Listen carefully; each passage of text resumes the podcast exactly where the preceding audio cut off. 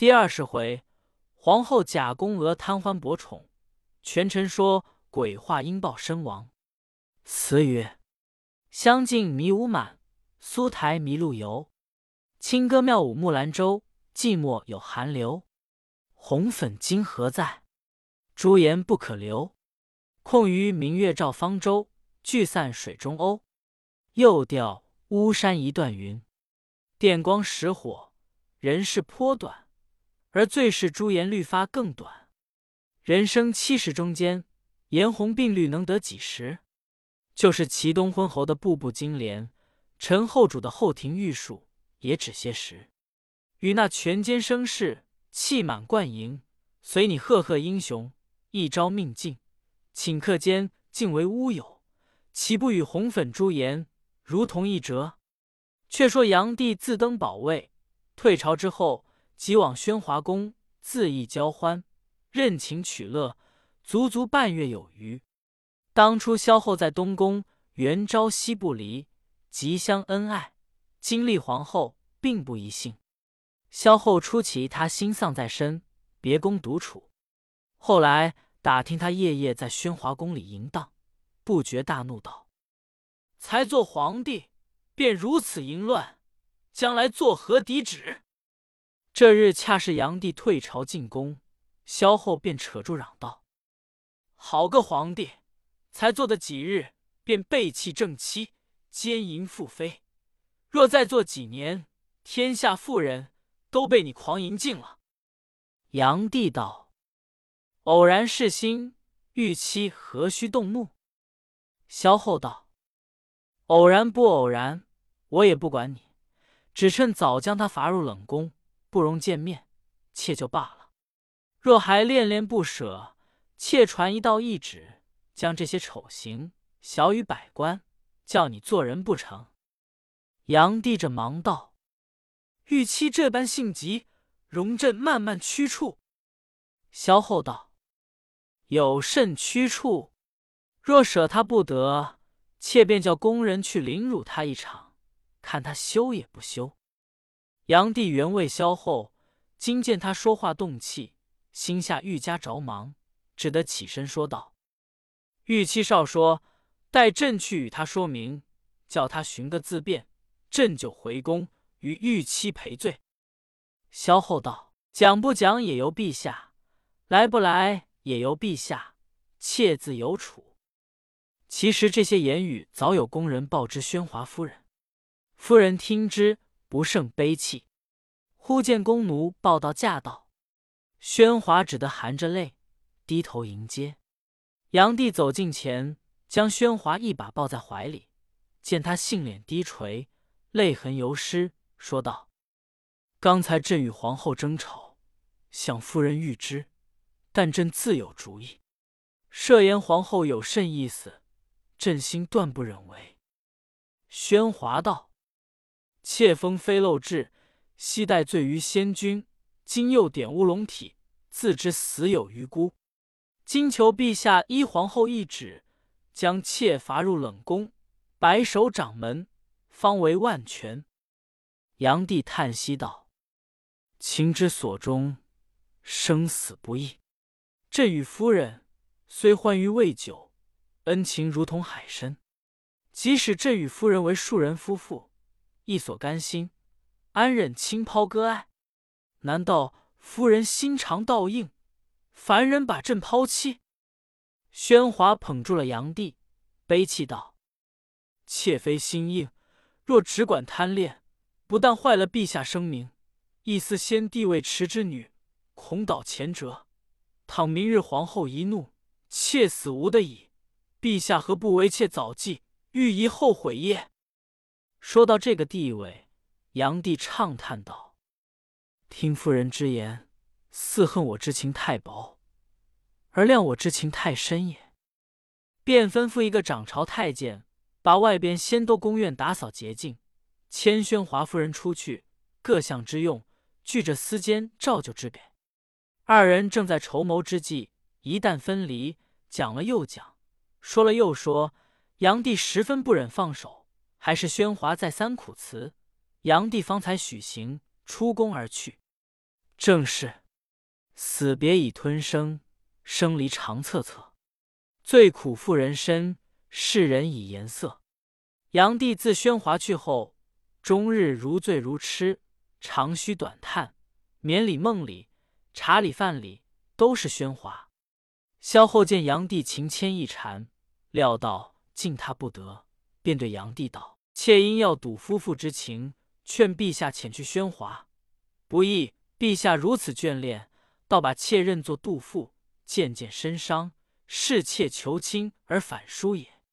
莫若传旨。”将宣华仍召进宫，朝夕以慰圣怀，亦得以分陛下之欢颜，岂不两便？炀帝笑道：“若果如此，玉妻贤德高千古矣，但恐是戏言耳。”萧后道：“妾安感谢陛下。”炀帝大喜，那里还等得几时？随着一个中官飞马去召宣华。却说宣华自从出宫。也无心忘形，正日不描不画，倒也清闲自在。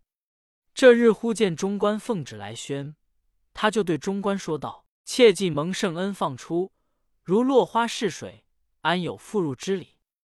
你可为我辞谢皇爷。”中官奏道：“皇爷在宫，立召娘娘，时刻也等候不得，奴婢焉敢空手回旨？”宣华想一想道：“我自有处。”取鸾笺一副，题一词于上，叠成方胜，付于中官道：“为我持此致谢皇爷。”中官不敢再强，只得拿了回奏炀帝。炀帝忙拆开一看，却是一首《长相思》词，道：“红已稀，绿已稀，多谢春风着地吹，残花难上枝。得宠宜，失宠宜，想象未欢能几时？”怕天心别离，炀帝看了，笑道：“他恐怕朕又弃他。今既与皇后讲明，安忍在理？”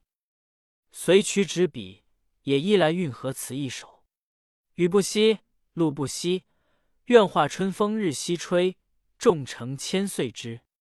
恩何宜，爱何宜？一日为欢十二时，谁能生死离？”炀帝写完，也叠成一个方胜。仍叫中官再去。宣华见了这词，见炀帝情意谆谆，不便再却，只得重施朱粉，再画蛾眉，驾了七香车进入朝来。炀帝见了，喜得骨爽神酥，随同宣华到中宫来见萧后。萧后见了，心下虽然不乐，因晓得杨帝的信儿，只得勉强做好人，欢天喜地，则排宴贺喜。正是，和殿春风丽色新，深宫书景艳芳尘。萧郎陌路还相遇，流软天台再得亲。自此杨帝与宣华朝欢暮乐，比前更觉亲热。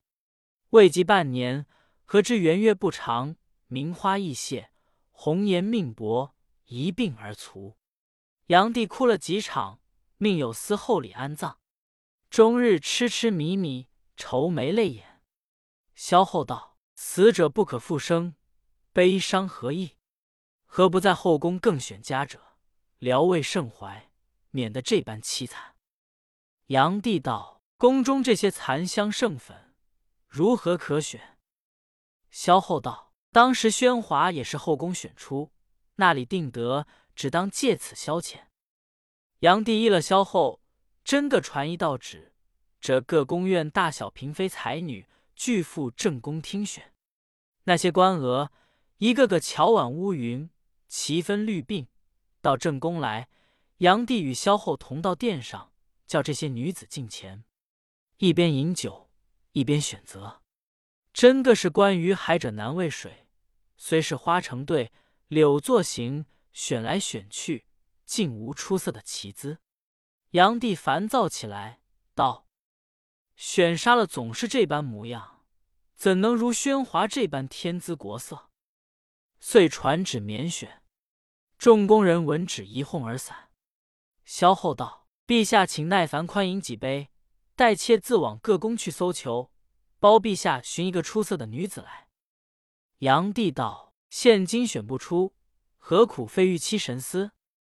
萧后道：“不是这等说，自来有志绝色女子，必然价高自重，甘愿老守掌门，断不肯轻易随行逐队复选。如今待妾去细细搜求，绝无遗漏。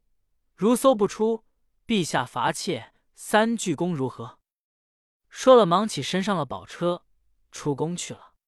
杨帝搂着一个内监，浅斟细酌。原来萧后那里是去各宫探访女子，一进嫁到长乐宫来，把宫袍卸下，重施朱粉，再点樱桃，把发鬓扯齐向前，改作苏妆，头上插着龙凤钗，三颗明珠，低垂挂面，换一套艳丽的宫娥衣服，打扮停当。先差一个内侍走去报知。此时杨帝已饮得半酣，尚不见萧后到来，正要差人去请，只见一个内侍进来禀道：“娘娘选中一位女子，这奴婢先送进宫遇见。娘娘又到别宫去了。”杨帝笑道：“玉妻为我，可谓不但凡矣。”那时萧后改装，嫁到宫门，就停车细步。装着袅挪娉婷，走进丹池，离殿上尚有一箭之地。杨帝举目往下一看，果然有宫人拥一位女子，态度悠闲，清晨夺目，一步步缓缓的走进殿来，俯伏在地。杨帝不胜狂喜道：“果然后宫还有这样女子，快叫平身！”连说了三次，那女上俯伏不起。杨帝此时觉淫心荡漾，竟不顾体统，走下御座，玉手相搀，那女子方搀起来，垂头而立。杨帝仔细一认，不觉哈哈大笑道：“原来是玉妻，可谓会心巧思矣。我说那有一才沦落。”杨帝携了萧后的手，同至御座来道：“这三鞠躬，玉妻不能免矣。”萧后道。妾往后宫搜求，不意竟无有中士者，因思前言已出，恐陛下见罪，暂假丑行，以宽圣怀，以博一笑耳。这三句功，还求陛下赦免。炀帝道：“这使不得，朕不罚玉妻，罚新选的美人儿。”萧后道：“若认真是个美人，恐陛下又舍不得罚她了。”一头说，一头接杯在手，道：“妾想宫中虽无，天下竟有。陛下既为天下之主，何不差人各处去选？怕没有比宣华强十倍的，何苦这般烦恼？”炀帝道：“玉妻之言虽善，只恐廷臣有许多议论见阻。”萧后道：“廷臣敢言直谏者少，所虑者推老杨素耳。趁此盆兰盛开。”明日陛下何不照他人愿，宴赏春兰，把几句言语挑动他，看他意思行止，就可定了。炀帝道：“玉妻之言甚善，商议已定。”过了一宵，次日，炀帝驾临于御苑，只见这些盆中蕙兰长短不齐，尽皆开放，正是无数幽香纹满户，几丝垂柳照晴池。杨帝忙差两个内侍去宣杨素人愿。却说杨素自拥立了杨帝，赫赫有功，朝政兵权皆在其手。这日正与这些歌舞女快活，听得有旨执照，宣即成良教，进入御院中来。到太液池边，杨帝看见，自然迎下殿来。规矩是叫免朝，即便赐座。杨素也不谦让。竟只是一拜就坐。炀帝道：“久不面亲，顿生鄙令。今见幽兰大放盆中，新柳绿岩池上，香风袭人，游鱼可数，故召卿来潼关吊唁。”杨素道：“臣闻从秦则荒，从寿则亡。西鲁引公关于鱼塘，春秋击之，舜歌南风之诗，万世颂德。陛下新登大位。”年富力强，愿以虞舜为法，不当效鲁隐公之由。炀帝道：“朕闻盘西叟一调兴周朝八百之基，贤卿之功何异于此？”杨素大喜道：“陛下既以此比臣，臣敢不以此报陛下？”君臣相顾大悦。炀帝即令进士将坐席移到池边看鱼，大家投润于清流之中，随波痕往来而钓。杨帝道：“朕与贤卿同钓，先得者为胜，迟得者罚一句功，何如？”杨素道：“圣谕最妙。”不多时，杨帝将手往上一提，早钓一个三寸长的小金鱼。杨帝大喜，对杨素道：“朕钓的一尾了，贤卿可记一功。”杨素因头轮在水，恐惊了鱼，竟不答应。但把头点了两点，即扯起看时，却是一空钓，将钓依旧投下水去。不多时，杨帝又钓起小小一尾，便说道：“朕已钓二尾，贤卿可记二功。”杨素往上一扯，却又是一个空。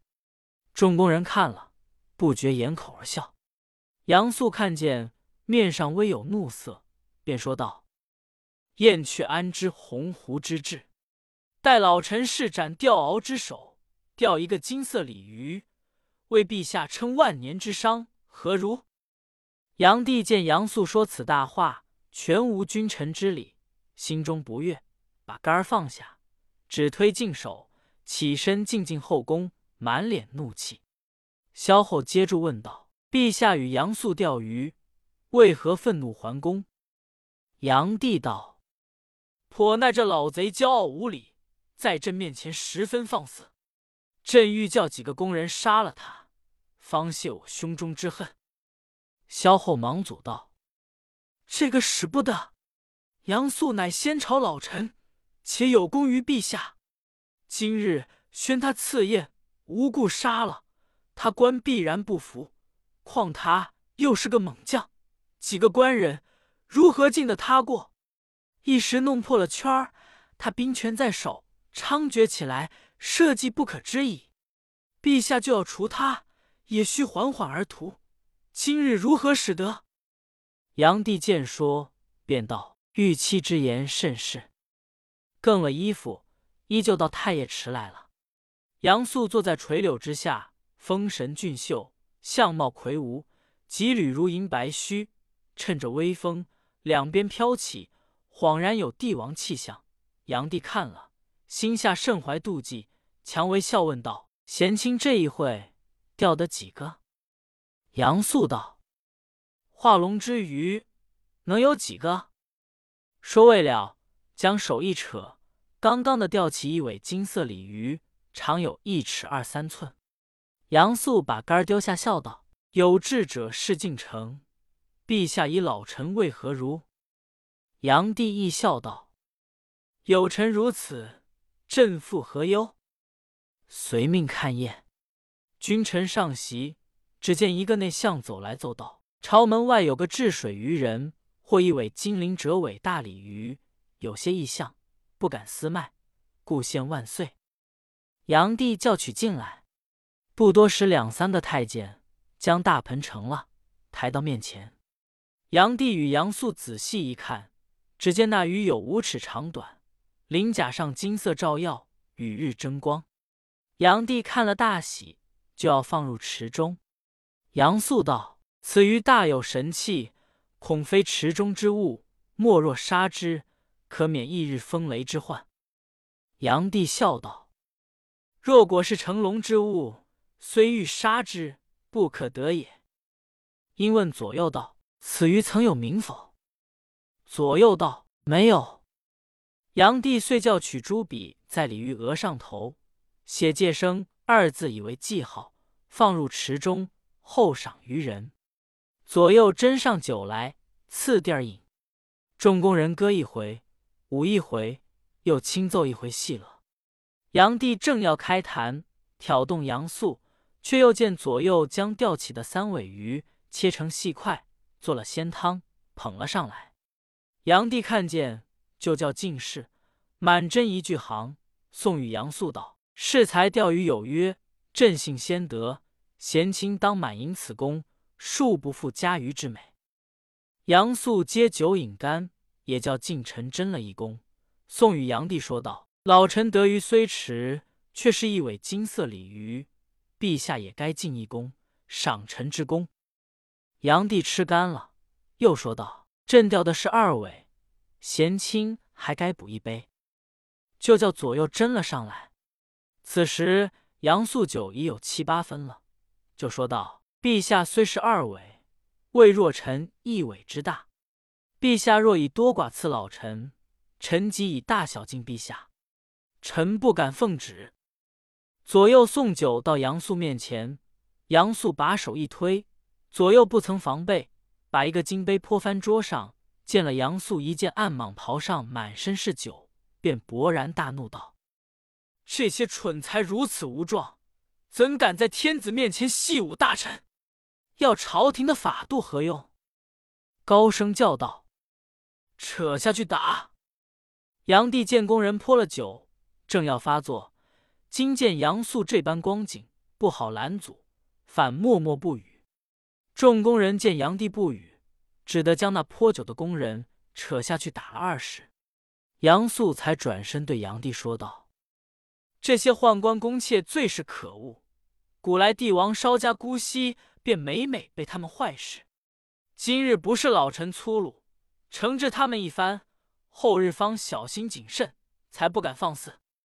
杨帝此时忍了一肚子气，那玄女易乐之事也不便去挑动他，反假作笑容道：“贤卿为朕继外治天下，又内清恭敬，真可谓功臣矣。再饮一杯酬劳。”杨素又吃了几杯，已是十分大醉。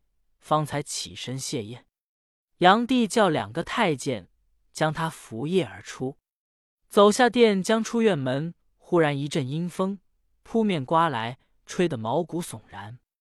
抬头只见宣华夫人走近前来，对着杨素喊道：“杨仆射，当初晋王谋夺东宫之时，有你没有我？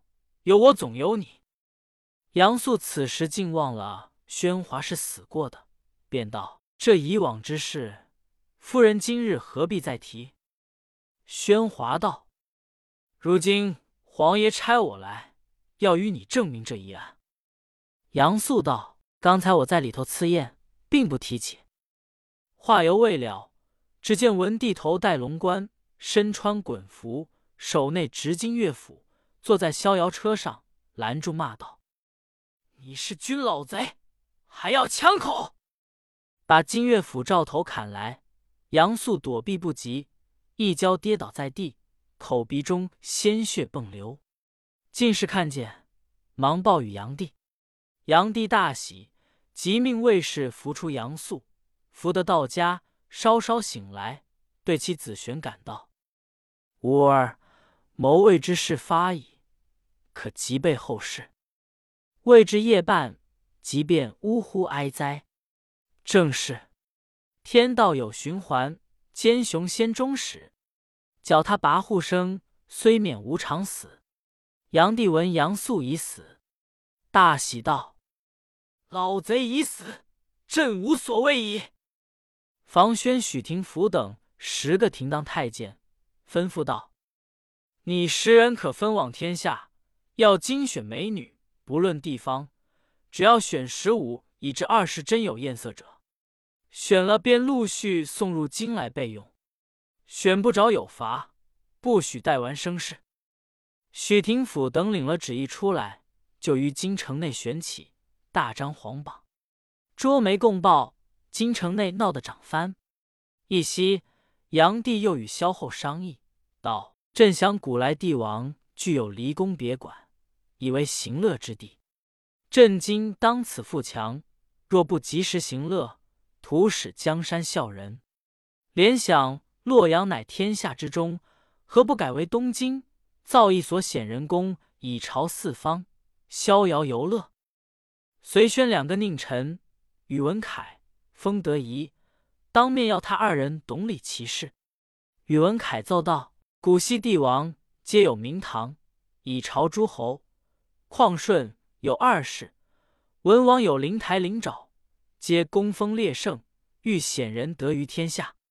今陛下造显仁功，欲显圣化，与舜文同轨，成古今盛世。臣等敢不效力？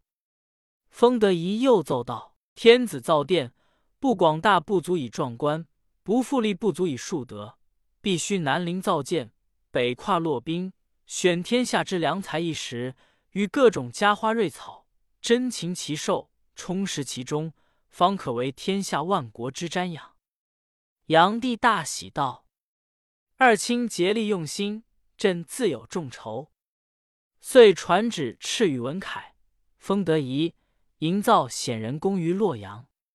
凡大江以南、五岭以北，各样材料，俱听凭选用，不得为误。其匠作工费，除江都东都现在新义地方外，则每省府、每州县出银三千两，催征起借，赴洛阳协济。二人领旨出去，即便启程网络。分头做事，真个弄得四方骚动，万姓遭殃。未知后来何如？且听下回分解。